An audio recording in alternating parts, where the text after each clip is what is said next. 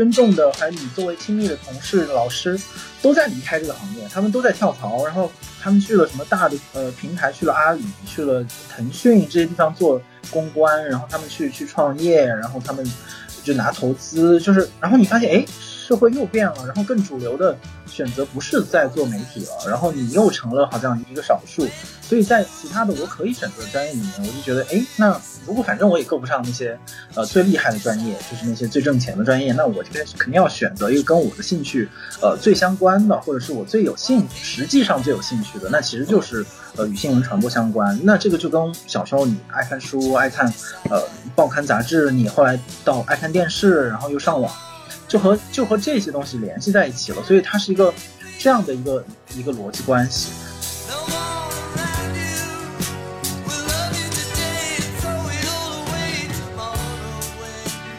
很多人他会建议说，知识分子去投入实践，但是他这个话术其实有问题。为什么？他把文字写作给排除于实践了，他把出版编辑的工作给排除于实。但其实一个常识就是。作为写作者，难道最准确、最专业的时间不就是创作本身吗？其实也之前也提到了，就是一个文学刊物，那你还是得生存，然后你还是得不断的精进自己的技巧和技艺。这个技巧和技艺可能是写作的，可能是设计的，可能是纸张的，可能是出版流程的。我觉得在这些专业的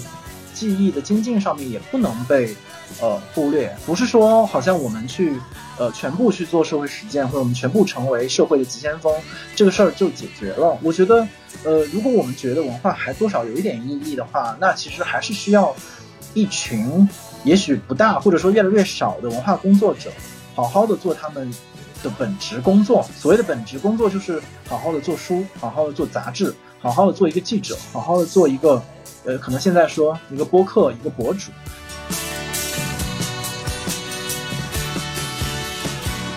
其实我最直观的一个目的是，我会想跟朋友一起做一个真正意义上的实践的共同体。因为我过去一直是个文字写作者嘛，但其实文字写作者其实是个单枪匹马的状态。我之前在创作文字的时候，我会发现长文字它客观上它就是有它的边界，那这个边界是你不可能说你怎么呼吁说那。读者就会说一定会来看你的东西。那现在很多人他的阅他的习惯就不是这样的，所以有时候往往不得不采用一种跟文字互补的形式。我会觉得说，可能文字它就给喜欢阅读长文字的人，那播客会给那些平时喜欢收听播客的人。而且我也会在想到底播客它之前怎么吸引我？那我会想。当我思考这个问题是不是我直接去做更合适，就像当你琢磨拍电影是怎么回事的时候，其实最好的方式就是你去自自己真正拍个电影。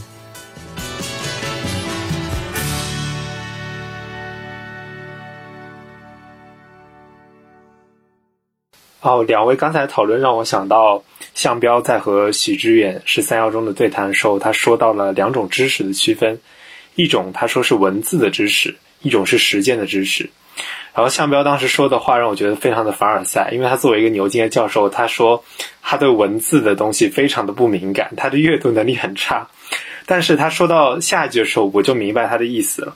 他说文字有一种距离感，而且是文字是成型的东西。他说成型的东西它是不够有魅力的，这个跟刚才中层讲的这个很像，就是说现在的文学杂志期刊它已经不是。行动的发起者了，而是他是行动成果或者某种结晶的总结者，或者像刚才吴奇老师说的，他成为一种功劳簿啊。就比如说我这个期刊刊载了很多名家的作品啊，它成为一种功劳簿，是可以炫耀的东西。那向彪还说，他更加喜欢的是这种实践的知识，因为它是非常具体的行动。那行动它和这个文字比起来，就是一种未成型的、多样的。那他很欣赏这种行进当中的美感，所以说联系到刚才宗神讲的就是这种实践的文本当中，它本身具有一种力量感会存在。那我就是想继续问下去，就是关于这种行动的写作者、深入实践的写作者，那不管他本身是不是专业的写作者，他可能是学者，可能是呃教授，或者说他是呃。各行各业的人群，但是这样的人群他深入实践，他从实践当中提炼出自己的文本，提炼出自己的创作灵感。那未来的文学杂志，或者说像单独这样的杂志，是不是期待这样这种写作者的出现呢？对，那我就接着你们前面的一些大概的方向吧，因为呃，就是向老师他对于比如说接地气啊、实践这些，呃，包括刚才宗恒说的，呃，说话本身就是聊天本身。呃，它必须是一个很敞开的过程，这些东西其实给我们都提供了很多很好的训练和方法。我觉得就是在我完成这个这这几次谈话之后，我自己说话的方式跟我对说话本身的理解都发生了很大的变化。呃，举一个例子，就是就是像老师说到，他可能因为开学术会议也好，或者是在在牛津谈话也好，经他形成了一个他自己觉得可能不是很好的习惯，就是他听完对对方的话。之后，他的第一个反应是肯定，就是对你说的对，然后呃或者但是尽管，就然后他再开始自己的补充或者反对，呃他自己当然觉得这个里面有一些就是虚假的成分，但是但是反过头来说，这又是我们维系对话的一个很重要的方式，这也是我自己发现的。我们现在不管是工作的绘画还是生活的对话当中，越来越频繁的，大家的那个思维定式是反过来的。是我不管听到对方说了几句话，我都会从当中找到我最不同意，或者是呃呃，可能不是他的核心意思，但是我但是非常的刺，在我看来非常刺耳，我要挑刺。就所有人的第一个反应就是不，你这句话说的不对，但是但是他完全忽略了人家前三句话说的是对的，所以我我觉得类似这样的沟通习惯，其实就会非常的呃让对话消失，因为原本你们的分你们的共识大于分歧。但是因为这样的一种怎么讲非常自大的方式吧，说话的方式其实就让对话完全进行不下去。我觉得这个是非常我自己会很很注意，然后我也觉得这是对话发生的一个一个先决条件，就是双方的这种这种这种开放性。然后这样就过渡到就说到呃类似单独或者说文学期刊这样，或者是整个知识分子群体吧，他们怎么去呃继续的跟这个依然有实践和行动中的社会进行沟通。呃，这个在这个方面，我倒是觉得我的角度可能和和向老师不完全是重合的，因为就就像呃，你刚才说到，他已经是一个一个一个一个大教授，那么他其实他当他说出呃，我们作为知识分子本身要与实践相结合，或者要从实践要到实践当中去，这个本身的那种呃，怎么讲，号召性是非常的呃强烈的，而且是单向的。就是他是号召那些呃原本对实践嗯不够了解或者没有充分参与实践的人到实践中去，我觉得这是他主要的呃价值所在。但我觉得可能在这种价值当中呃有有忽略掉的一一部分的声音是在于呃那些原本或者说它遮蔽了我们本身呃写作思想本身的一些内在的价值。也就是说，我觉得向老师的这种方法论和史志远的未必是一个非黑即白的过程。从我的角度，我是更愿意把他们二者做一个折中和和结合。就是这个，其实这关于这个问题，我和那个我的朋友也是单独的作者，就是小雨，在有一次我们写公开信的时候，其实呃聊到过这个问题。就是嗯，当时我的主要的意见就是说。呃，虽然我们都在反省，我们的知识圈层的人应该呃更接地气，应该到实践中去，因为我们的历史已经发展到了这些人已经不再占据社会的主要的舞台，然后你们也无法引真正的引引导实践，因为你们落后在实践之后。我觉得这些前提条件我也都都认同。然后呃，当然，然后向老师说的这种我们要到。与实践建立更更直接的关系，这个我也认同。但我认为这个只是我们类似我们这样的一群人的工作当中的一个面向。我觉得另外一个面向还是得回到创创作本身，或者说回到呃创作本身的这个历史脉络当中来。就是我们还是一个在呃人类的文学也好、文化也好、文明也好这样的一个脉络当中工作，呃。说的更俗一点，就是我们还是面对的这样的一个文化的工作和文化产业的这样的一个一个河流。其实也之前也提到了，就是一个文学刊物，那你还是得生存，然后你还是得不断的精进自己的技巧和技艺。这个技巧和技艺可能是写作的，可能是设计的，可能是纸张的，可能是出版流程的。我觉得在这些专业的技艺的精进上面也不能被呃忽略。不是说好像我们去呃全部去做社会实践，或者我们全部成为社会的急先锋，这个事儿就解决了。我觉得呃，如果我们觉得文化还多少有一点意义的话，那其实还是需要一群也许不大或者说越来越少的文化工作者，好好的做他们。的本职工作，所谓的本职工作就是好好的做书，好好的做杂志，好好的做一个记者，好好的做一个呃，可能现在说一个播客，一个博主，就是我觉得这个这些很基础性的文化工作，它也是文化工作者，甚至是更重要和更怎么讲，嗯，更坚实的那个工作的基础。就是我我的意思就是，我不觉得我们需要把呃所谓的这种呃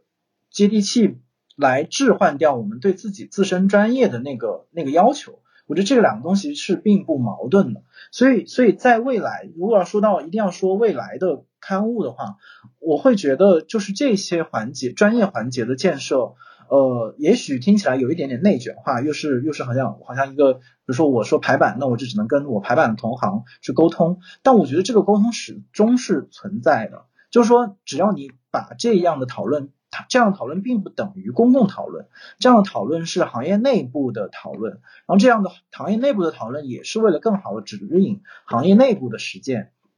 我觉得在这个层面上，我们还有很多很多的工作可以做。还是拿方法这个书作为例子的话，那。呃，一方面，整个书的价值观和取向是号希望号召我们的读者，呃，到实践中去。但是这个号召是如何出现的呢？就是这本书是如何产生的？我觉得这是一个非常非常具体的可以拆解的问题。比如谁是编辑？然后谁是出版社？然后这个过程是怎么组织起来？什么时间？什么地点？然后你通过什么样的方式？文本组织的结构？你们封面封面的设计？开本的选择？你最后你的销售的策略？你的甚至是你的定价和你后期所做的这些活动？其实任何一个环节都有可，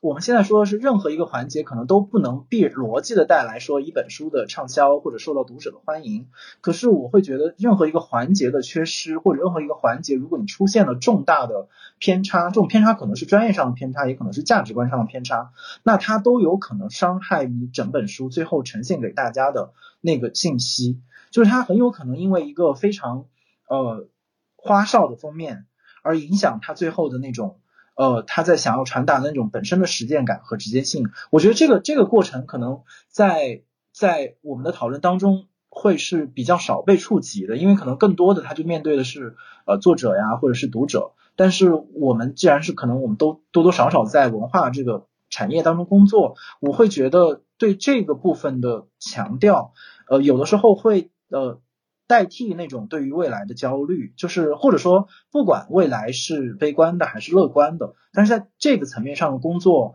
呃，至少在我们呃怎么讲寿命可见的这种时间段里面，还是我们彼此继续工作或者维持我们生计的一个一个主要的方式，就是就是我们都是吃这碗饭的，所以我们必须把这个饭碗本身的逻辑梳理的非常的清楚，然后也让它更加的坚实。我会觉得，在这个意义上，可能也就无关乎呃未来会是怎么样，而是说未来是在一个生成当中的状态，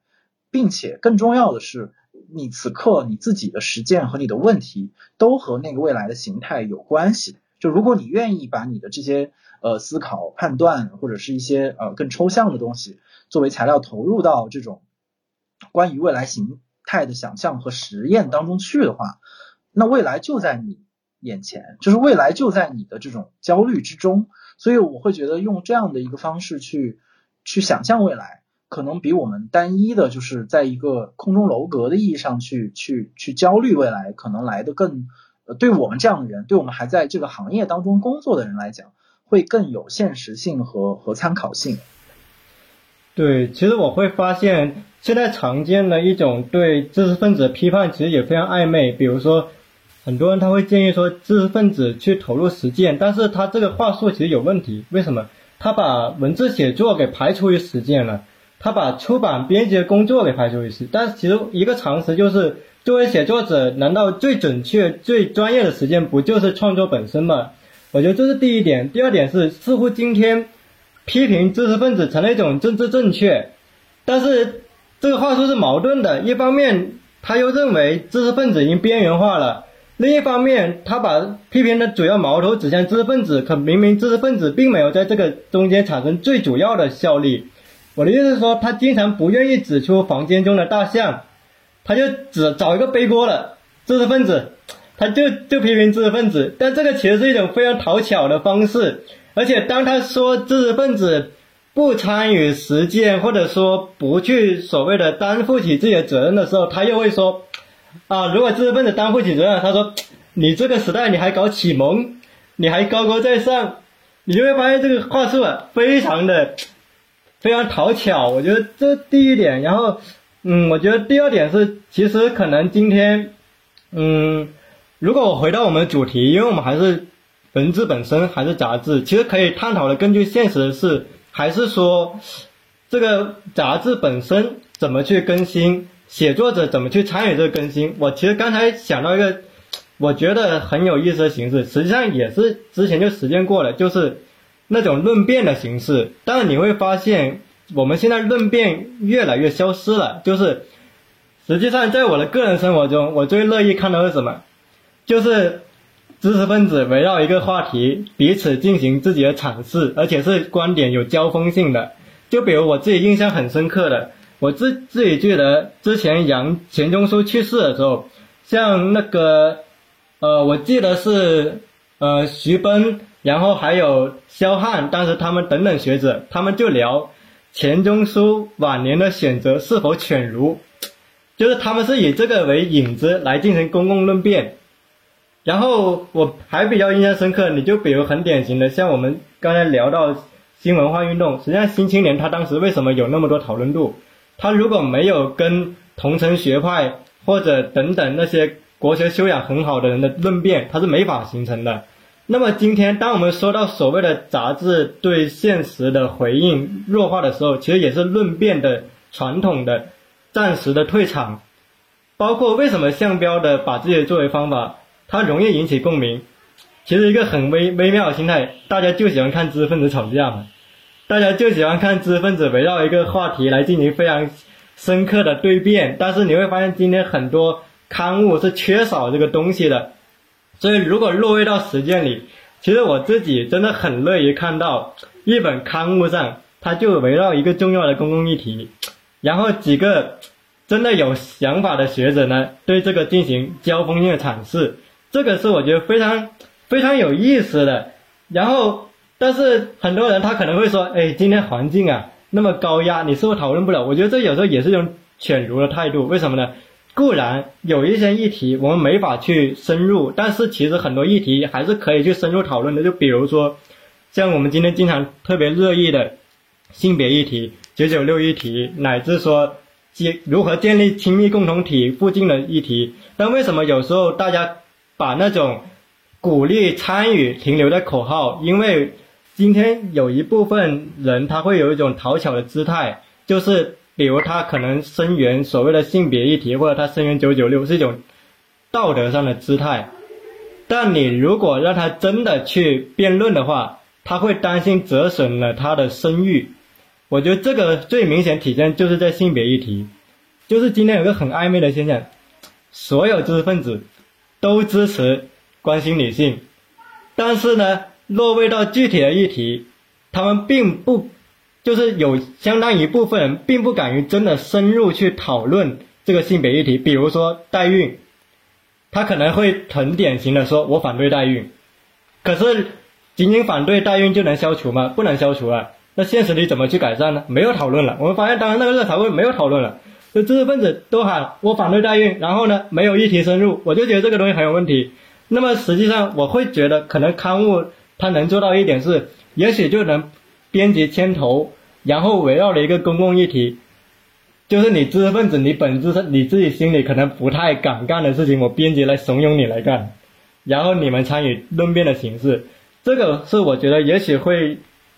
比较具有实操性的一种手法在里面吧。然后第二点，我觉得可能比较有意思是，既然是文学杂志，我觉得文学本身的文体的创新。他也是一直会吸引读者的关注的，就比如说，我觉得吴奇老师最近应该也了解到一个作者，就是那个金特嘛。就是包括我跟小五他们也挺关注。其实我会发现金特像这一类型的学子的作者嘛，他为什么会引起很多地下读者热情？因为他们会感觉到这个人写文体是有一些新意的。那么这个新意实际上是能吸引读者的。所以当我觉得，当我们落实到我们讨论文学杂志本身的更新的时候，其实它也涉及到一个是作者的更新，一个是文学题材的。更新在里面，也就是说，如果我们仅仅满足于刊发成名作家的，或者说已经成熟作家稿子，它可能是精致的，但它不能引起更更新的讨论。那么这时候可能加入一些有自觉的文体创作意识，但不被主流刊物接纳的作者，他可能也是必要的。所以这个可能是我对吴奇老师刚才的谈论进行了两点补充吧。对。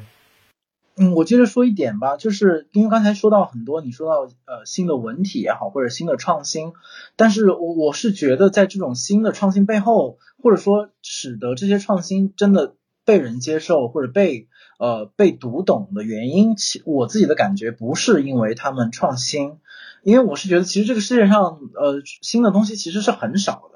就比如说，你说播客是个新东西，但其实在这之前早就有电台了。当你说非虚构是个是个新闻体的时候，其实比如说在呃报告文学的时候，其实类似的东西其实已经出现了。所以我觉得这个这个新本身是有的时候是一种呃呃噱头上的，或者是名称上的符号意义上的新，但是本质上他们的东西被接受的原因是他们能够抵达别人，就是一个作者发出的。原本只属于他的表达，不管是文字的也好，还是视频的也好，它能够被另外一个人完全的接收，或者说呃大部分的信号信息被接收、被理解，呃，然后形成共振。我觉得这个东西是呃是很多创作本背后的那个真正的呃秘密。其实也是我自己在看很多文章的时候，我的那个尺子就是。就是你，其实你不是用，很多时候你不是用呃文体、文类或者风格、呃派系或者是呃种种外部的框架来来衡量那些东西的，你是用自己，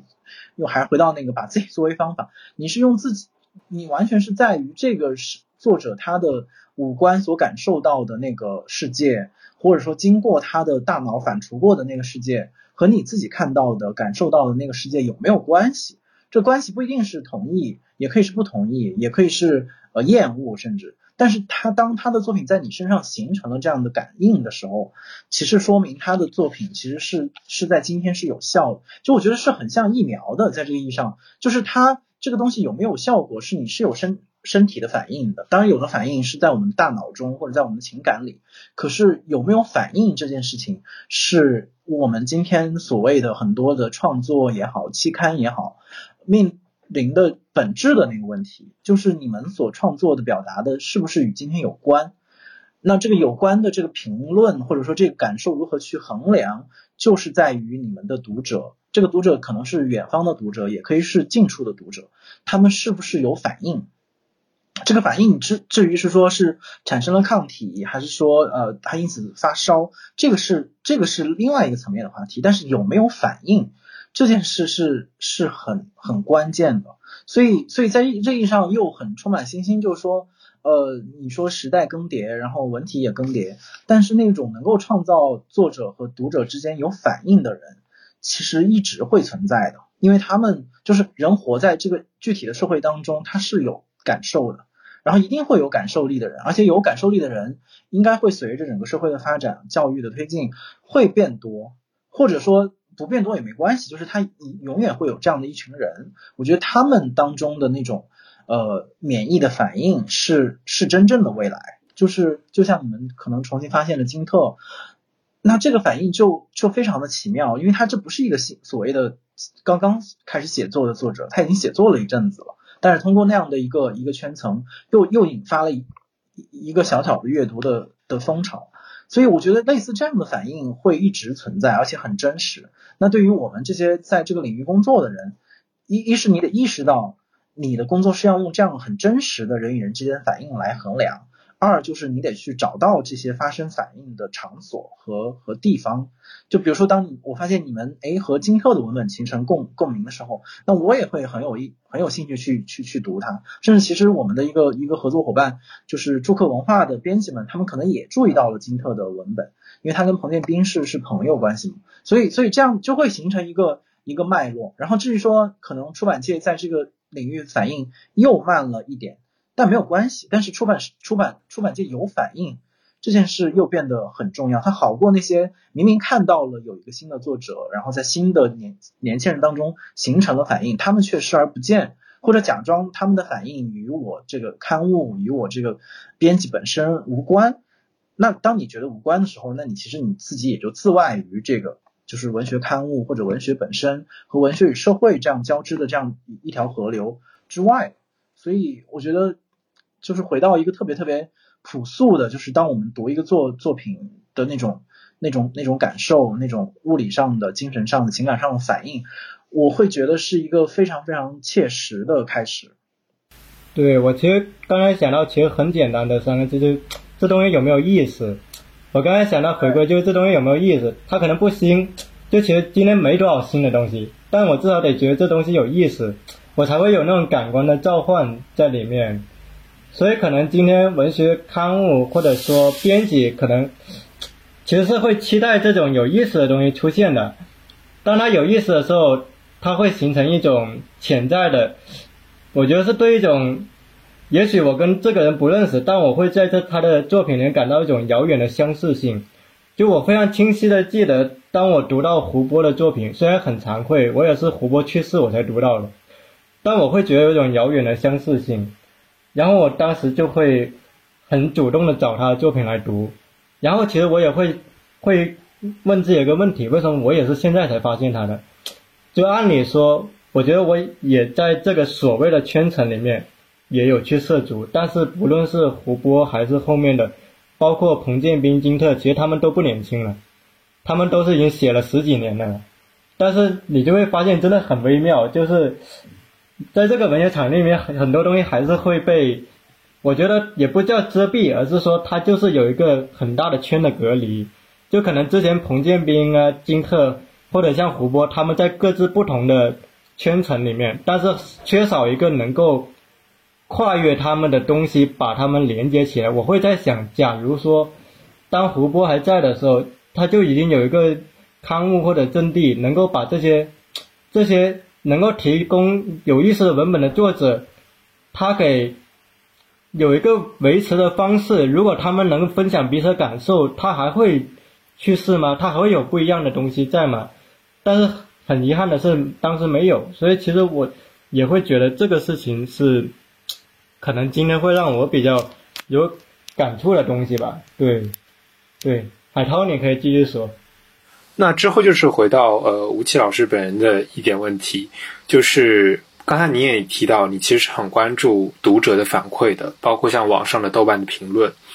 那么其实有一件事情特别有意思，就是大家很喜欢看吴奇老师在单独当中写的一些序言啊，包括这个把自己做的方法这这些书的这个序言。那其实吴奇老师本身也是一个很优秀的写作者。但是可能因为现在自己的一些编辑工作，就是不太写这种很长的文章了。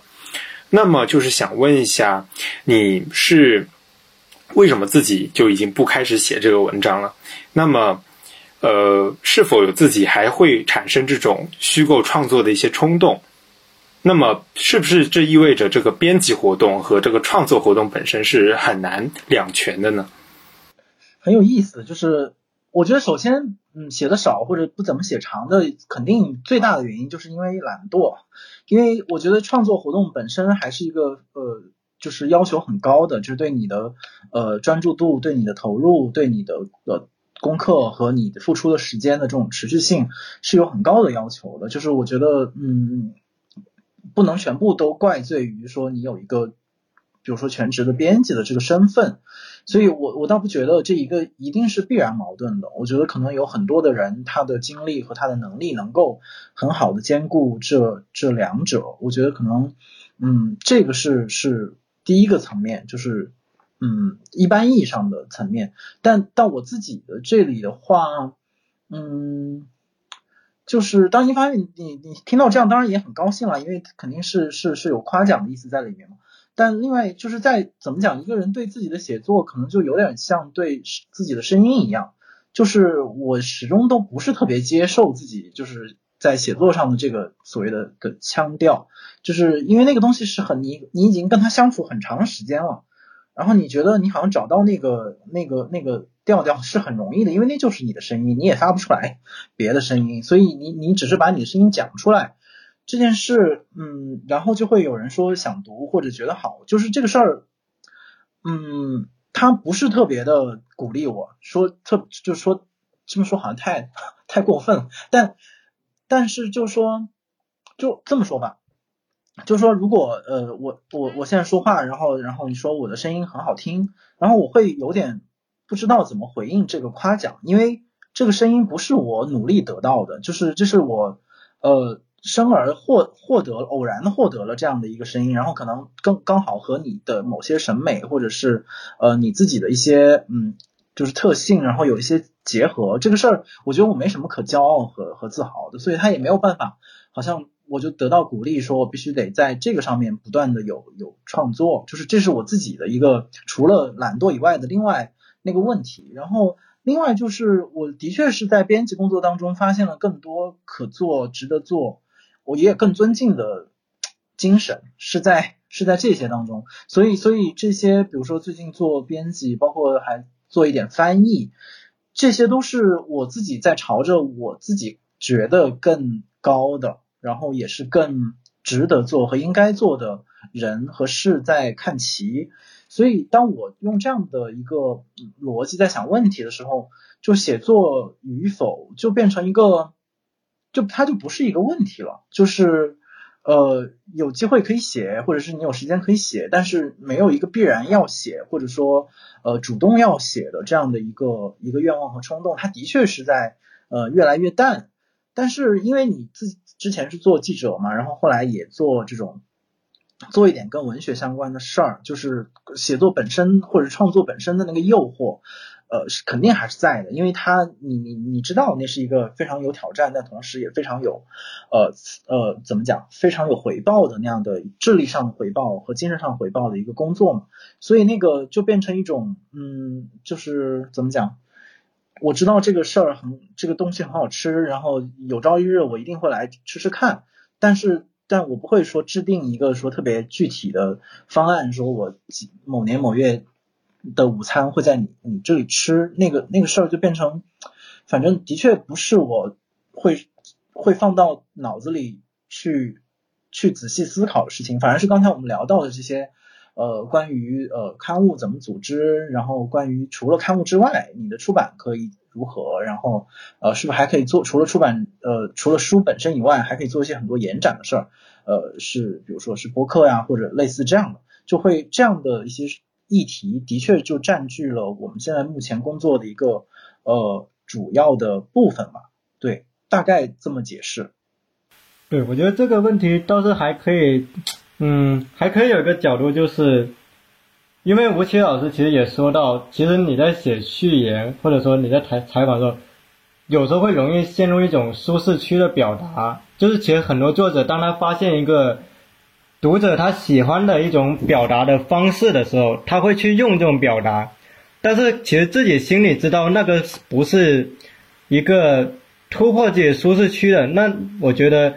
可能回到你作为采访者或者说记者的身份的话，你在未来会会想说，呃，比如说我做这个访谈的形式，会不会能有自己想做的更多的新的玩法，或者说，呃，包括比如像。在回望把自己作为方法这种对话体的时候，如果我再给我一次采访向标的机会，我还可以做什么？我觉得这个就是当我回到那个采访的现场，我还能重新再问什么，或者说能补充什么之后，可能它是个更实际的问题。因为我会留意到一个评论，他会说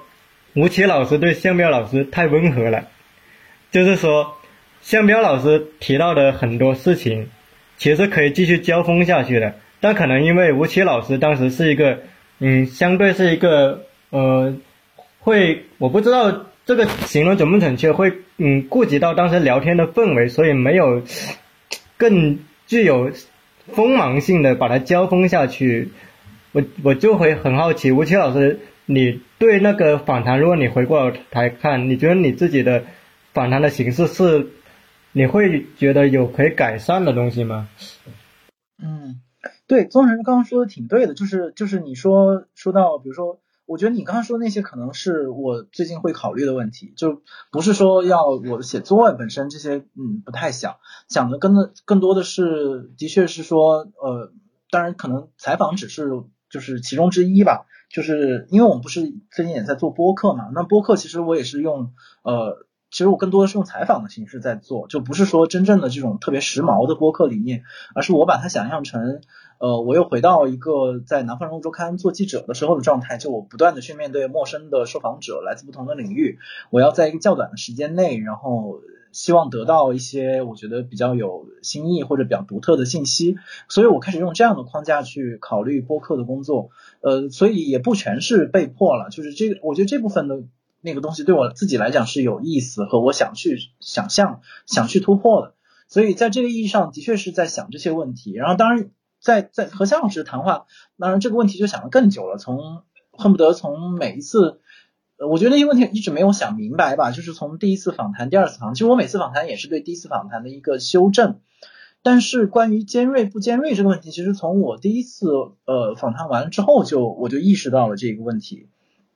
然后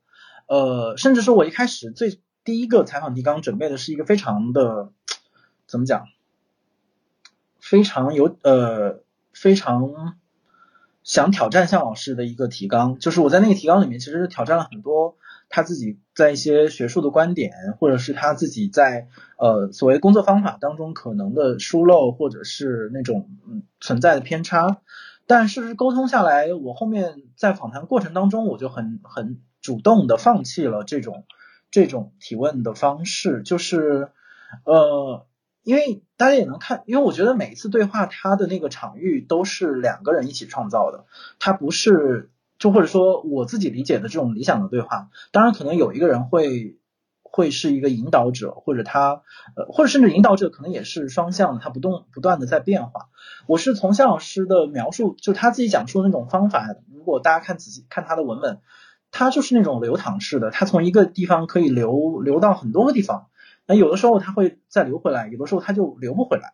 所以在那样的一个呃才一个对话的对象面前，你用什么样的方式去去跟他这样的一条河流形成一些呃交集？然后这个问题是是当时可能最困难的那个问题。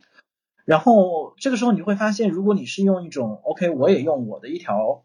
很强势的河流，然后和你去碰撞，我我觉得他会把那个对话冲得非常的散。他也会就陷入我刚才说的那个问题，就是当他给了我一个非常用他自己的词叫一个一个场景，就是他给了我很大的一个一个场景的时候，但是我选择只从其中的一个场景去去反驳或者请他呃或者说去挑战他，我觉得这样会让整个对话会让他自己的讲述失去线索，也失去魅力，而最后整个对话可能也会更更加的破碎。当然，又话又说回来，我觉得这个问问题也是在于我自己的就是呃学问的能力，的确没有到达一个可以在整体上和向老师去去谈，去所谓 battle，就是你没有办法在整体他的学术观和他的社会观整体上去做一些碰撞。然后那个那种所谓的碰撞，一是我力所不能及，二是也的确不是我们做这个这本书的呃初衷。我觉得这本书的初衷，呃，当然这些精神也是来自于向老师自己的展。自己的那个呃表达，就是还是展示嘛。我还是希望他能够在这个对话当中，呃，能够非常自如的或者非常开放的，把他能够流经的那，把他的流域彻底的能够。能够释放出来，它最后能展现出来一个非常广阔的一个一个水域。这个水域当中有主流，有有支流，然后有有有细流，就是它是那样的一个。我我期待当中是很丰富的那样的一个一个样子。所以，如果是我的期待和我的设想是那样的话，那我就没有办法在这个当中再做更多人为的切割。我不可能说在这里建一个水库，我在这里建一个大坝，那样的话，那样的一个一个一个脉络就不是向老师的脉络，它就是一个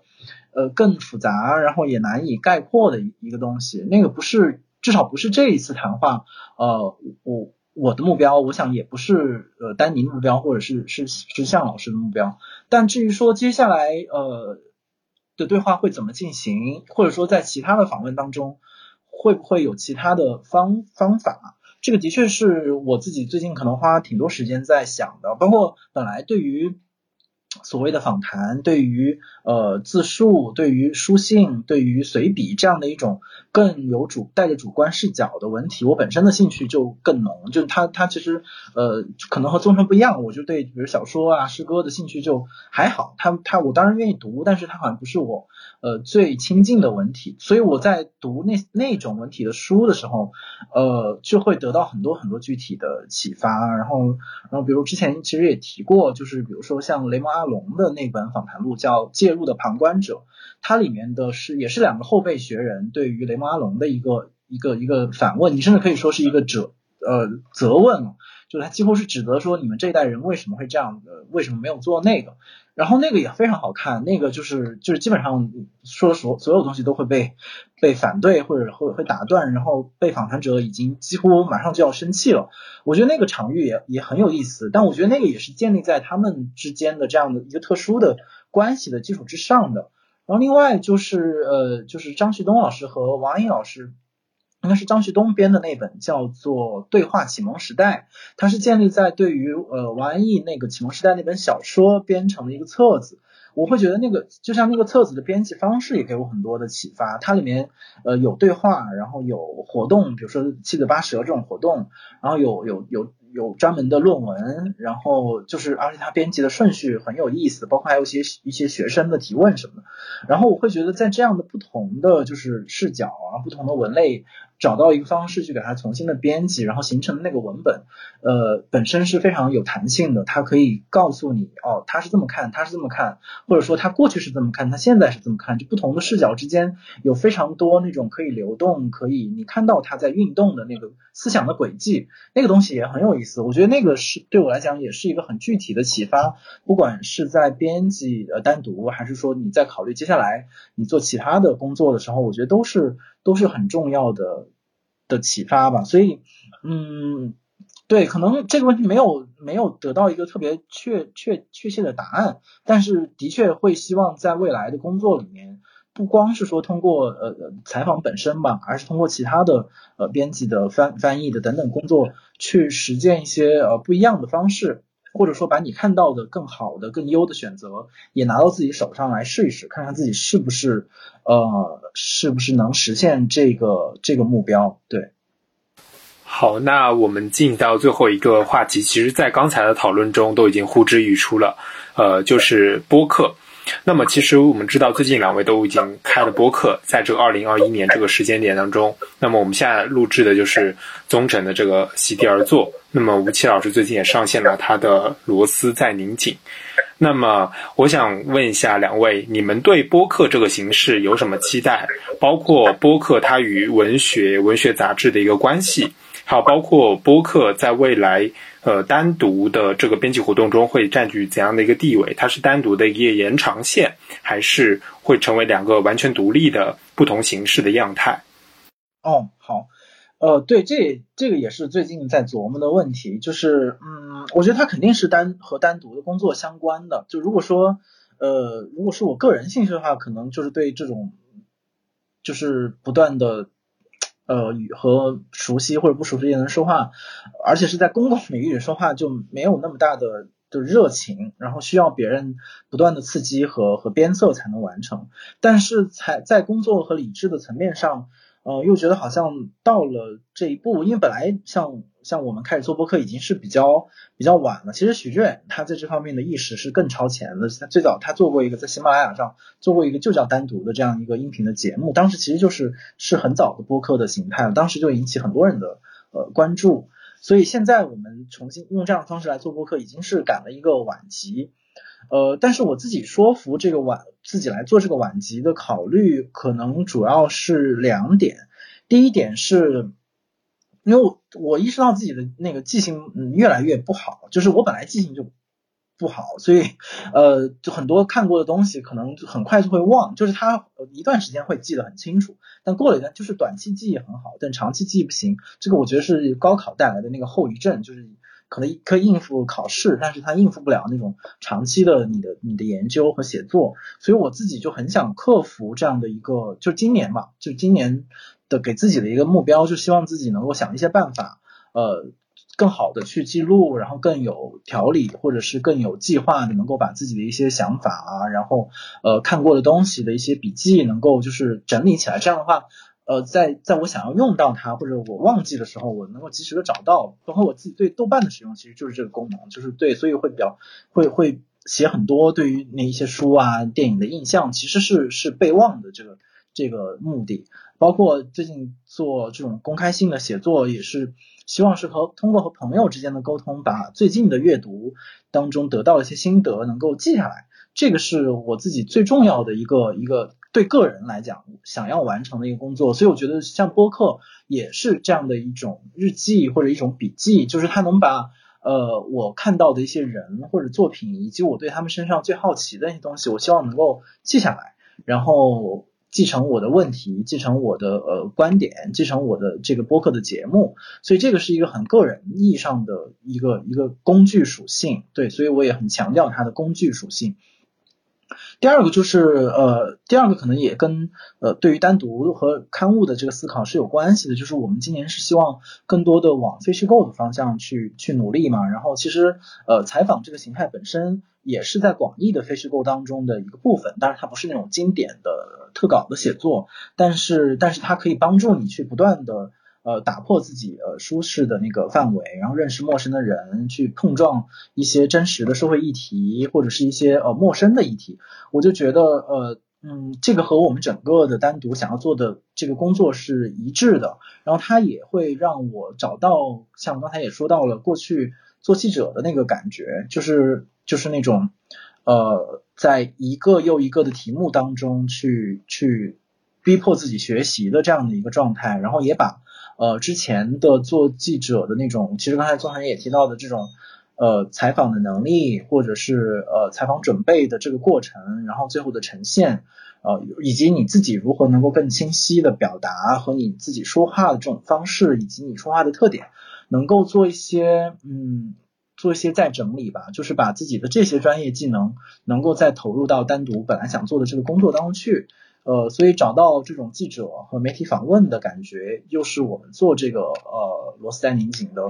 另外一个一个原因。但是，但是，但是它题目又非常的文学，这个可能和席地而坐一样，它可能都有一些在文学上的出处。所以它也是一个怎么讲，是一个很混合的东西。它混合了我们对于文学的趣味，对于呃新闻的呃这种这种感觉，然后对于好像你什么议题都想要。呃，试图了解，然后试图打开或者去去接触，不断接触新东西这样的东西。所以整体上，反正我又把它自我合理化成是一个呃自己的工作上的发展也好，或者是单独的发展，又必须进入到一个新的轨道上，然后做新的事情。反正嗯，我是用这样的方式来说服自己了，而且是每一期都在更说服自己一些。比如第第零期可能还没有那么。确定，但是我们上周又录了一次，我觉得哎，好像这个方向的确是是还可以继续往往下试，所以可能每一期都又会有新的呃想法或者或者是是调整，但我不知道宗成就是是什么样的心路历程。哎，我其实想先说我自己前，我想先问几个细问题，就是第一个我真的很好奇，就是为啥叫螺丝在拧紧？然后你们一开始有想哪几个题目？然后为什么最后 pass 成螺丝在拧紧的？对，一开始不是还有一个想发一个征集吗？因为的确是想了很多题目嘛，然后呃，而且嗯，两个原因吧，就呃，或者说是怎么讲，就有两个方向是我自己肯定不太接受的，就一个是当时有很多的题目是那种用用我的名字呀，或者是五七，就是我的那个外号。做谐音的那个东西，就我不是很能接受，就不是说好像对谐音梗有什么问题，而是说我我不觉得这个是是一个人，就是我个人的事情，然后我也不觉得就是这个个人的符号一定要提到那个题目上来，这个都是就就非常的不能接受。所以虽然很多朋友都觉得，哎，因为他们认识我，会觉得如果你比如说你叫什么五七同城。他就会觉得哎很幽默呀，很好笑啊，然后你和你有关，一看就知道是你的东西。与此同时呢，他又和一个一个其他的这种大的平台又形成了这样的一个好像看似很幽默。我觉得他作为一种我们生活中的玩笑，我当然很很很愿意接受。但是如果他是我的工作或我专业上的一个一一个一个一个平台的话，我会还是有一些嗯不适应。所以当时与这种相关的题目，其实我内心就都不接受。但是就拿出来给大家。娱乐娱乐就还很多啊，什么无稽之谈，就因为姓吴嘛，就用吴这个字，呃，然后也很多人选，但但我不自己不能接受。第第二个就是有意的避开了四个字，就是这也是很多朋友的意见，就是现在的播客不知道为什么就全是四个字的。然后当然我们也想一些，就是觉得四个字挺好。哎，我我忘记了有有哪个，嗯。我不太记得了，就是我当时有想几个就是四个字的东西，但是后来也是几乎下了一个呃，就是死命令，就是我们坚决不想起四个字的名字，就要么就是三个字，要么就是五个字。这个也是就是刻意的，就是耍一点个性嘛。所以所以就是在就是先把这两个，基本上就把这两类大类的题目就排除在外了。所以剩下的呃选择其实呃已经不多了。然后。但是想说罗斯丹尼井的确是因为，嗯，首先第一很喜欢亨利詹姆斯这个小说家，其次的确这个就是这个书名他一直记得很深很深，就很奇怪的原因一直在脑子里，即便你对那个故事的情节都已经忘差不多了，但是但是那个形象就是罗斯在宁井的这个状态，会觉得非常的贴切。他跟不管是我们说到的二零二零的那种那种状态，还是说一种整体上的心理的感受。或者你也可以引申为，就是一种具体的在工作或者在在劳动，在一个很很局部、很零件的这种地位上，你你做点这种实践工作，又又觉得这个意思也也自己很喜欢，所以所以最后就就就选了这个。然后反正我现在还没后悔，我现在现在还是很喜欢这个名字，就是就是嗯。就是觉得还不不知道挺挺得意的，甚至 对这个名字虽然不是原创，并不来自我，它来自亨利詹姆斯和他和他的中文译者。对，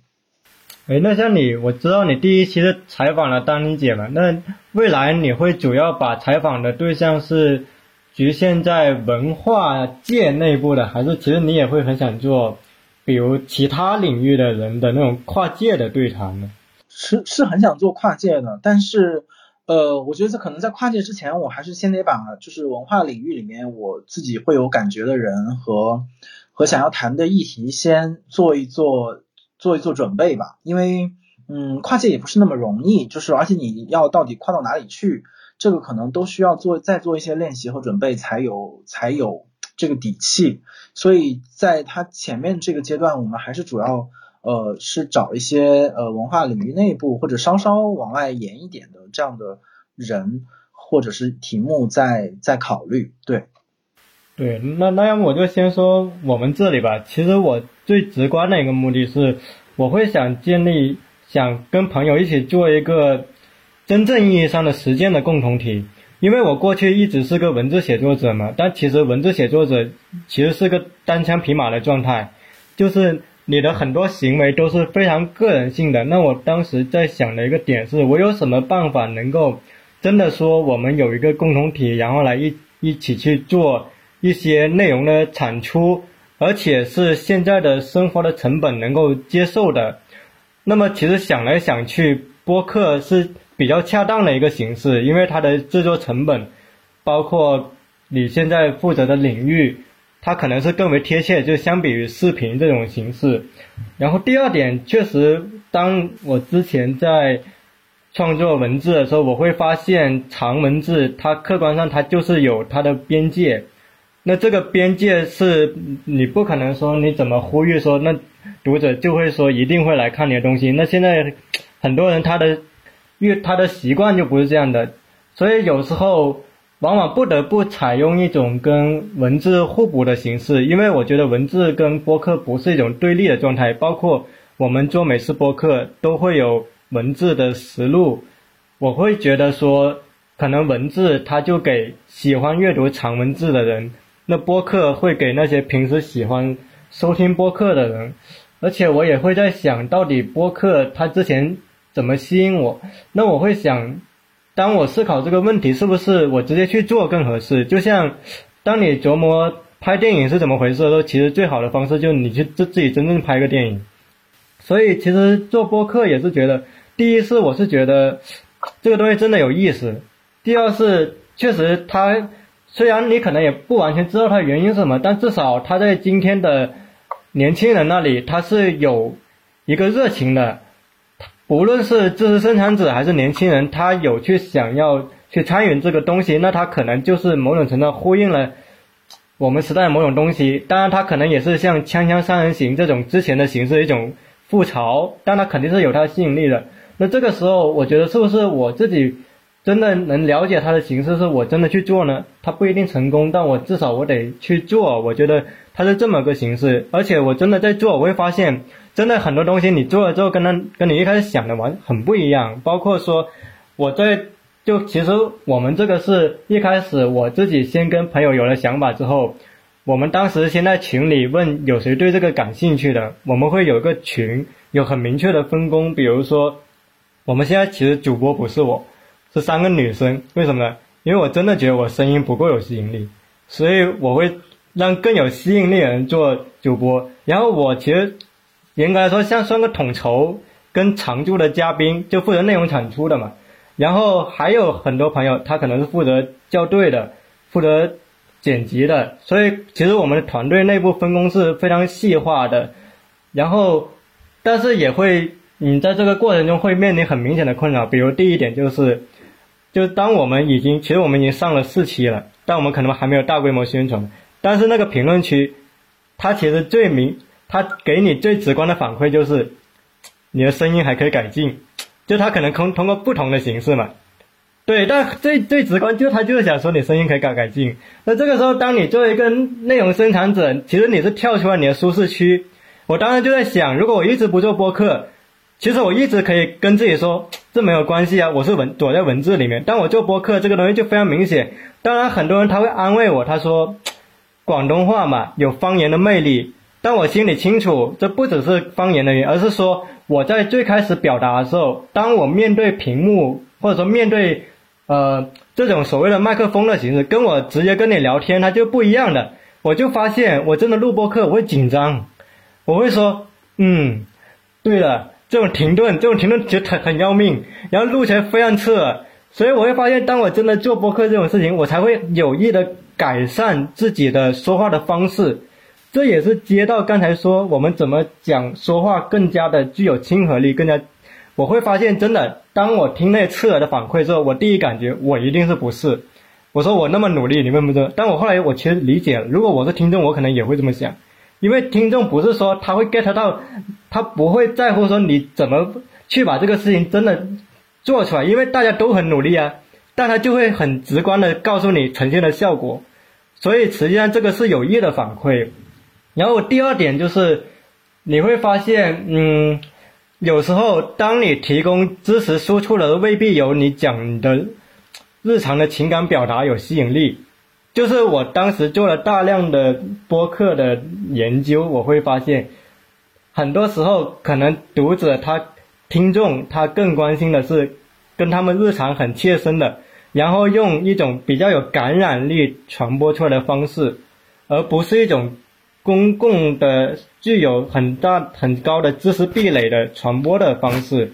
最明显的就是。播客里面，实际上除了头部的几个知识类的播客，很多不有名的人他做的播客，他是怎么起来呢？他就是聊跟女性、跟呃底层员工切身相关的工作经历的问题。比如说，我之前听一期播客，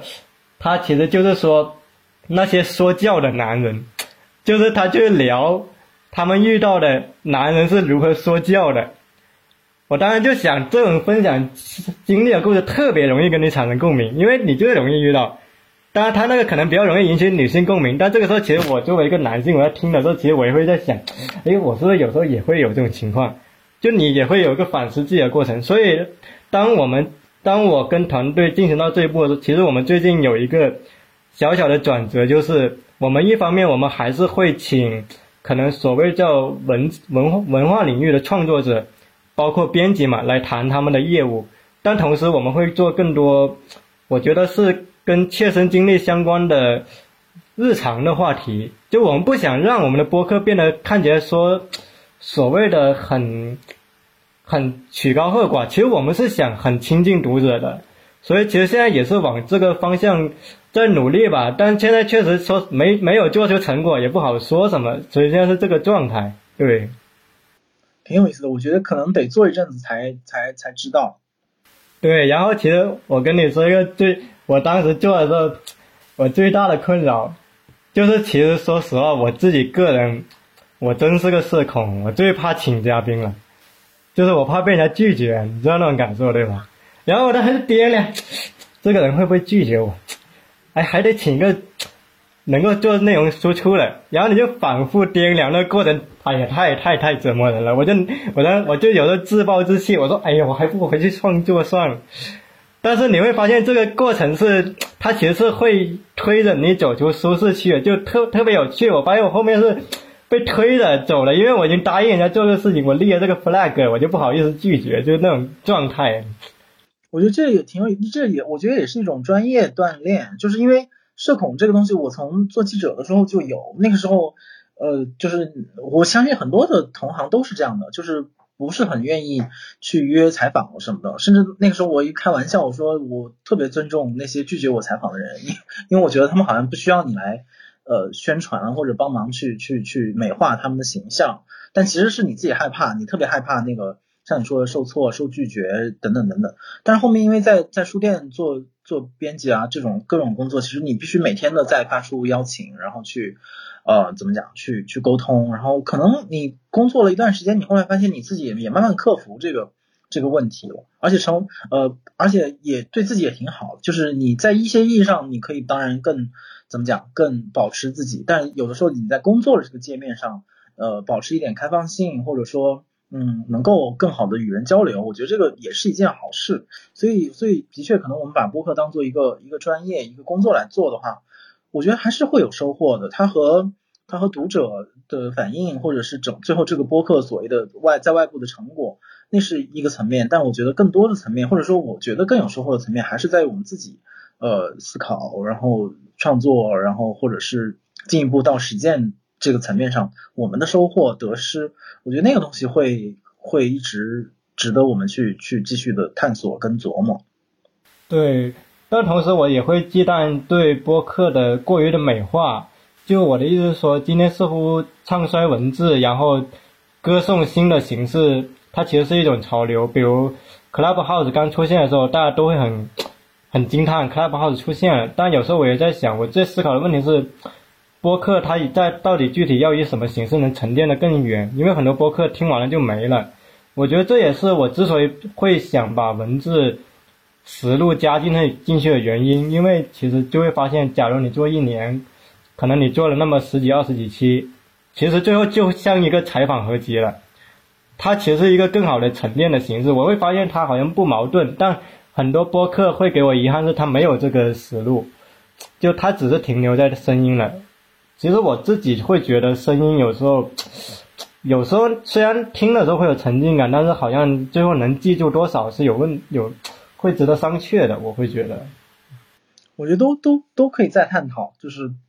反正都是很有意思的话题。我觉得它也是又回到刚才前面那个问题，就是未来的。杂志或者是文化工作会怎样？他就是得这些人不断的去去试，有的可能错了，有的不对，但就如果对了呢？就是可能那个对了东西就成了未来了。可是，在那个对之前，其实很多人都已经错了很多次了。但我觉得我们就就反正挺享受这种试错的这种呃怎么讲过程吧。那我觉得我，因为我们其实也聊了两个多小时，我其实最后会想问一两个私人的问题。就我自己也挺好奇，我会挺好奇的是，就吴奇老师，如果就是你会给自己预设，你晚年一定会给自己留，就是就留一两部东西的话，你会最后是以采访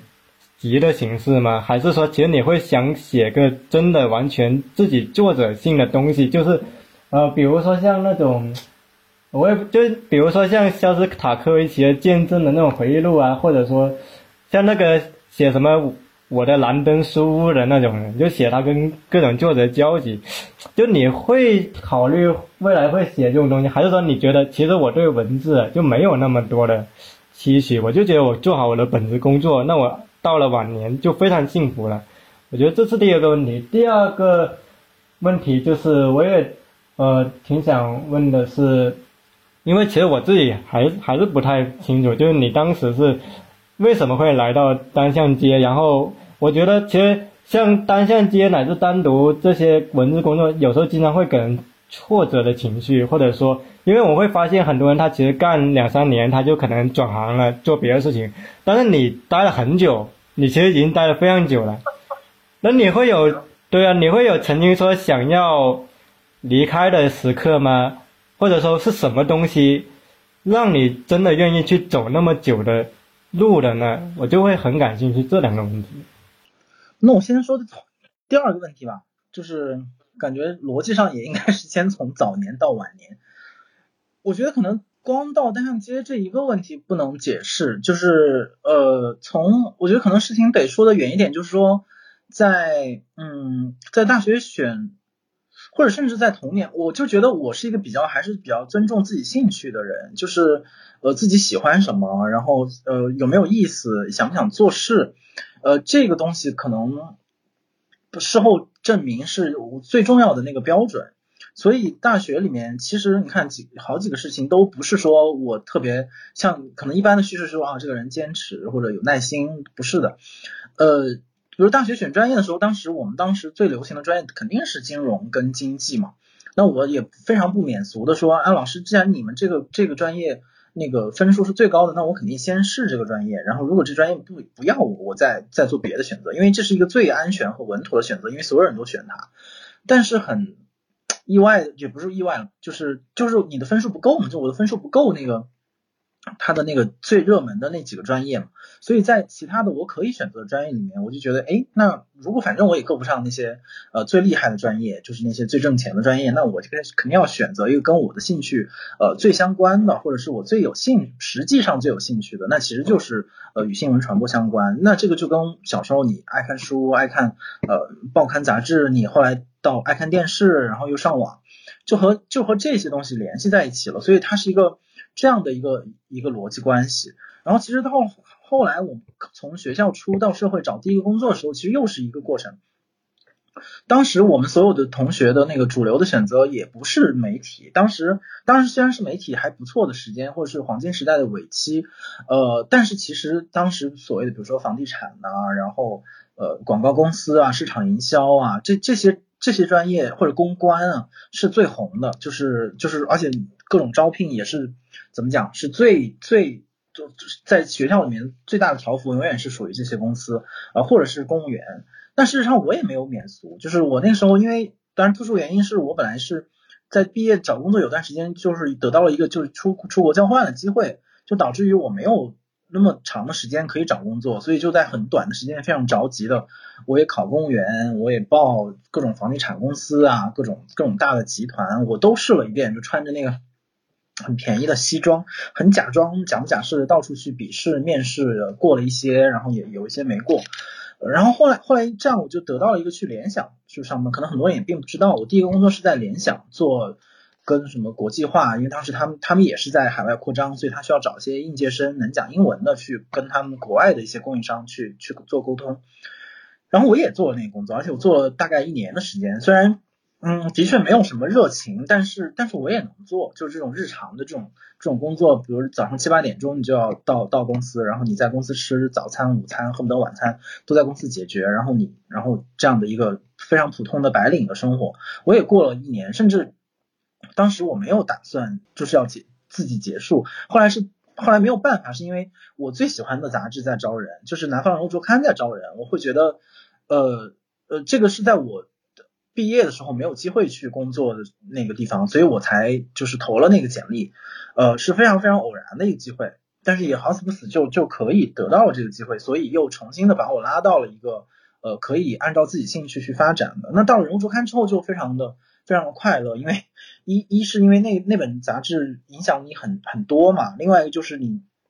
和终终终于和你的专业对上了，就是你学了这个，然后你现在干这个，所以所以是很快乐。然后但是后面就遇到又遇到了一个问题，就是说遇到了整个传传媒行业不行，他遇到了一个一个大的滑坡的状态，然后你发现哎，你你你尊重的还有你作为亲密的同事老师都在离开这个行业，他们都在跳槽，然后。他们去了什么大的呃平台？去了阿里，去了就是就是腾讯这些地方做公关，然后他们去去创业，然后他们就拿投资，就是然后你发现哎，社社会又变了，然后更主流的选择不是在做媒体了，然后你又成了好像一个一一一一个少数，所以所以坦白说，就是中间包括后来。进入单机工作室中，一直都会有这样的机会的诱惑，就是啊，一会儿说这有一个什么事儿，选你可以做，那有什么事儿可以做，也都产生了实际的诱惑，就是特别的，嗯，也不能说特别，但是它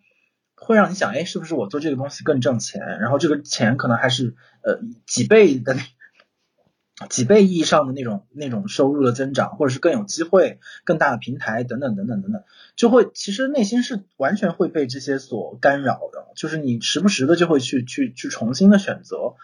但是随着这个时间的推移，你也发现自己做这一行的时间越来越长，一是你会更了解这个这个。这个这门这门手艺，二是你也你也是看清楚了自己感兴趣这个点，除了是你自己个人兴趣以外，它和整个社会的关系，或者它在社会当中的位置，所以就会出现那个你会觉得很多事情应该做而没有人做，然后这个时候你会觉得非常的不甘心，你会觉得所谓的传统媒体的黄昏，所谓的出版的什么。是一个呃夕阳产业，所谓的呃文学或者是文学杂志没有人看，我会觉得这些可能某种一定层面上也都是伪命题，是在于首先你做这些做这些事的人，你都就都已经纷纷就是自己主动缴械了，那你然后你自己不干这个了，然后回来说这个东西不行，我会觉得就有点不负责任。然后我也看到了很多实际的工作，的确是可以做，而且可以做的很有意思，但是为什么没有人做呢？就觉得特别可惜，我会觉得有很多。乐趣在这个其中，还真不是说，可能有有一一段时间也会有一点自我感动嘛，就觉得哎，我还是选择了一个所谓的忠于自己的，忠于自己，忠于自己兴趣，然后什么呃很热爱自由啊，不拉不拉，我觉得这些东西可能也有，但是如果还原到最基本的层面，其实就是觉得，我还是觉得做这个工作比做其他的那种呃办公室工作也好，挣更多钱的工作，大厂的工作来讲更有意思，就是他你每天都会。虽然也有的时候也很疲惫，或者是说很受挫，可是可是你依然会很大的几率遇到让你兴奋和激动的那个那个部分，所以那个乐趣就让你觉得好像只能如此选择，就是看起来好像这个时代给了你很多选择，可是如果你稍稍的想一想，或者问一问你自己实际上的那个排序或者你的权重，答案还是挺清楚的，就是就是除非说现在有谁拿特别特别多的钱。说不行，你别干这个，你可以干这个。那也许可能我那我就不干了。但问题是你也没有重要到或者没有厉害到，呃，值得其他的行业这样来看待你。那那既然如此，你在你自己喜欢这个行业当中有一份工作，然后可以持续的做事情，而且看上去进展也还不错。你会觉得那就没有什么必要再去去想别的，或者说你当你想那些的时候，你也很清楚的意识到，那你只是自己去偶尔想一想，或者吃不着那个葡萄，哎，或者或者那种酸葡萄的心理，所以这个问题就慢慢的就被打发了，而且随着你可能做了越来越久之后，你再想去去挪动或者想换行就没有那么容易了，这也是一个很现实的问题。然后那就回到第二个那个问题，就是说什么？那的确是没有考虑过晚年了，因为啊，希望晚年没有那么早到来。嗯，但是的确会考虑说，就如果说要有作品的话，那个作品会是什么？嗯，没想到什么答案，就是嗯，可能唯一一个比较确定答案就是，我还是希望能够出一本自己的嗯小书，就是我我我。不是小说啊，是小小书，会想把一些我自己觉得有意思的东西放在那个里面，但是但是那个就是一个完全的个人趣味，它不像是比如说像单独或者是像方法这样是一个非常明确的一个专业的态度，就是说很希望它能够有一定的社会角色，希望它能够在公共讨论当中起到一点作用。我觉得我我还是想要非常非常个人趣味的，如果有可能的话，做一个那样的那样的东西。可能如果是真的按照自己的想法的话，那个东西可能如果放在单独的序列里面，放在呃单向街的序列里面，可能都会显得非常的奇怪跟格格不入。所以，所以我会觉得那个可能跟我现在各种工作也不会特别直接的关系。就像你说的，呃，如果是一个访谈的合集，或者是嗯，关于比如说和这种各各种所谓的文化界的人士交往的故事，那些东西也许可以写，但它嗯不是我不是我特别有热情的东西，就是就是还是可能在这个意义上自己的那个怎么讲是很文艺青年的，就是我会觉得虽然我。后来的工作都很努力的想克服所谓的文艺青年的局限，但是我觉得在这个如果你要说作品的话，我会把它理解成一种特别的、特别的小的自己的个人的趣味，是希望可以得到满足的，而且它也只是满足个人，就是我并不希望这个东西用需要用来呃满足读者，或者是满足呃任何一个和我可能关系不太大的。的，所以那种文艺青年也好，文人的那种小小趣味，我觉得我在这个意义上把它保留留给自己吧。就是如果有可能的话，但是这个东西也还，嗯，怎么讲？不知道在在什么地方。但是反正不用晚年的话，至少还是有很长的时间可以继续的去去想吧。就是它也是一个很开放的东西。我就觉得，就是你你随着你工作的推进，可能呃。这个小小的支流当中汇集到的东西，可能也会变得越来越多，或者是呃有不同的东西进来。我觉得到时候看吧，我觉得那个东西会是我觉得从创作意义上来，我觉得会更有意思。但是有很有可能那个东西和大多数读者都没什么关系，然后大家也不会不会很关注他。但是但是好像对心里是这么想的。至于其他的那些东西，如果真的要出版的话，从我自己的初初衷来讲，我也更多的会把它当做是我的，嗯，职业工作，就是我会把它当做是呃在单独和单向街工作的一种呈现，而不是说和这一个人，或者说如果他还有点创作属性的话，和这一个创作者他自己一个特别自然的一个一个延伸。其实我自己还是把这两个是分开来看的。对，是不是又我们已经说的太多了？海涛，你有什么要补充的吗？呃，我觉得特别好，就是我们这期节目行进至此，然后吴奇老师回顾了一下自己的一些经历，然后又展望了一下，都开始展望晚年了。对，展望一下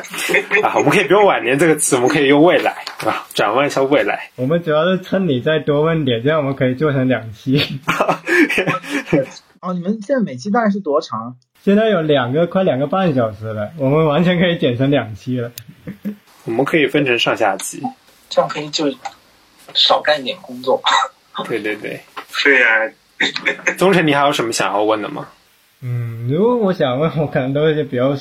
比较碎的问题了吧？哦，对了。对，可能就是闲聊的形式了。包括我其实本来之前列的问题，我还挺好奇吴奇老师，可能高中时期你会在报刊亭里面有你比较喜欢读的读物吗？然后。会不会跟大学后的趣味又发生什么变化之类的？这都比较日常。对我高中时期就不怎么，当然会看文萌芽那些东西，但是也就是凑个热闹，就是大家都在看，所以你觉得哎觉得可以看一看。但是的确是对对专业或者是对这个就不像很多人可能是从很小的时候他这个意识就是创作的意识或者是这种对于文化的这种感觉是。很明确的，我不是的。我高中就像我说的，是一个非常还是以应试教育为主，就是很自己的大多数的精力是用在呃怎么对付学校里的那那一堆事情，然后至于对自己兴趣的那个延展是比较有限的。但这个情况在大学里就做有一就比较大的一个扭转，因为学校里环境也比较好，然后整个学科，然后你不同学科的那个东西。进入，然后整个媒体很发达，然后包括互联网的兴起，就你一下就赶上了好好几波的这种信息的爆炸，所以那个时候大学里面对自己的改变，尤其是在知识储备、呃摄取和思维方式训练的意义上，就是更关键一些。对，因为其实我是想到我自己，我其实最早接触这些刊物就是在报刊亭，那时候我们同学之间有个鄙视链，就是鄙视链最高端的是那个读书杂志，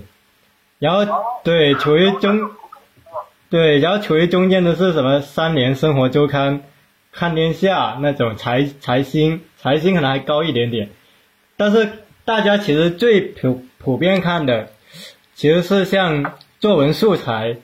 或者说像故事会这样的，然后呢，可能居于中层跟下层的呢是萌芽，萌芽其实女生看的比较多，然后那时候啊，男生有时候瞧不起女生看萌芽，他们会酸，他们酸就他们喜欢酸说萌芽是什么青春矫揉造作风嘛，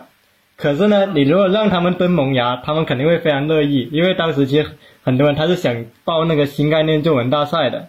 我就印象特别深刻，因为我读高中的时候，正好还是，其实是，我觉得是公共议论时代最后那点尾巴了。就那时候，韩寒跟郭敬明还特别火，所以其实当时班上特别喜欢议论，你到底更喜欢韩寒呢，还是更喜欢郭敬明呢？就这种话题。然后我当时除了看报刊亭，其实我私下里我上网会比较喜欢看论坛。就是当时的论坛还挺多那种辩论的东西的，包括早期的人人网、天涯。其实早期的虎扑也非常学术气质，虽然现在虎扑被人说个直男论坛嘛，但是呢，就是就会发现，明显到我上大学之后，论坛它就明显的衰弱了，或者说论坛它的属性就发生变化了。我会发现，可能过去论坛承载的东西很多，今天。其实我发现播客它现在这个形式其实是程序的之前的，无论是像《锵锵三人行》，还是像论坛的讨论的形式，它是有一个延续的。我觉得这可能也是为什么我大学我接触到七六，我觉得会让我有一个很强烈的感觉原因，因为七六其实就是一个很实体的论坛，而且七六它跟普通的。实实体空间的活动不一样的是，普通的实体活动的嘉宾跟观众是有明显的等级的，嘉宾就居于上位的嘛。但七六是嘉宾跟读者他可能就很平等的坐着，然后如果嘉宾说错话，观众是可以去挑衅他的，是可以去跟他论辩的。那么这个实际上就是个去中心化嘛，就是它的等级是被拆解开来的。那我当时其实会。真正的很普遍的接触到很多，我觉得算是所谓的政治哲学，或者说像，就是文学之外的读物，就是在我被朋友介绍到了青六那个地方了之后，因为当时他们很多人经常会组织这种各类型的活动，我还记得我第一次去那里的时候是参是误打误撞去看了一个关于，好像是罗尔斯的讨论，就正义论的那个。但我当时其实没听太明白，只记得他们有讲到什么犬儒主义什么的。但那个气氛啊，就是真的你在小镇是感觉不到的。那那时候就会觉得很有意思。但是，然后后来深入参与之后，就会发现可能七零六它其实就像是一个当代青年的微缩版本吧。它像个社会实验的场所，就是它的好处啊跟坏处都是跟青年在关注什么紧密结合的。比如说。其实早期的七零六，它是自由主义者创办的，就是早期的七零六的人是从人人网跟丽人大学来的，那个是非常明显的自由主义色彩的阵地。但是随着这些人后来慢慢的淡出了公共议政，或者说淡出了七零六这个空间了，我会发现七零六后来明显的他会更加的左翼化，就是他关注的议题跟他的学生的组成群体就会更加左翼化。但是我也跟方聊过，他说他自己其实不是左翼，就他不会明显的说我给这个空间搞什么色彩，只是说他办活动的人明显是左翼了，那就没办法了，因为他可能老是办什么五月风暴啊、性别议题啊、反九九六，那就是左翼更容易介入了，然后自由主义又不太好介入这个东西，所以就慢慢变成这个色彩了。我就觉得很有意思，包括实际上千六本部倒了之后，它不是还有几个分部嘛？其实这个几个分部的。它的色彩也不一样，比如最近有些人调侃，因为广州的有个七六的分部，他可能做了个所谓叫留学生派对，然后那时候我们的人就调侃说，为什么只有留学生能进去？那这样不是显得很很所谓的精英化吗？所以其实我会发现七六它作为一个观察样本，它就会很折射出很多青年内部的转折或者差异化。我觉得这个可能也是我一直留在七六这个社区的原因吧。就它，我觉得在中国还是蛮蛮独特的，对。对，挺有意思的。包括你刚刚说深圳那些那些新的东西，都也是我很有兴趣去了解的。包括他们广州那个上阳台啊什么的，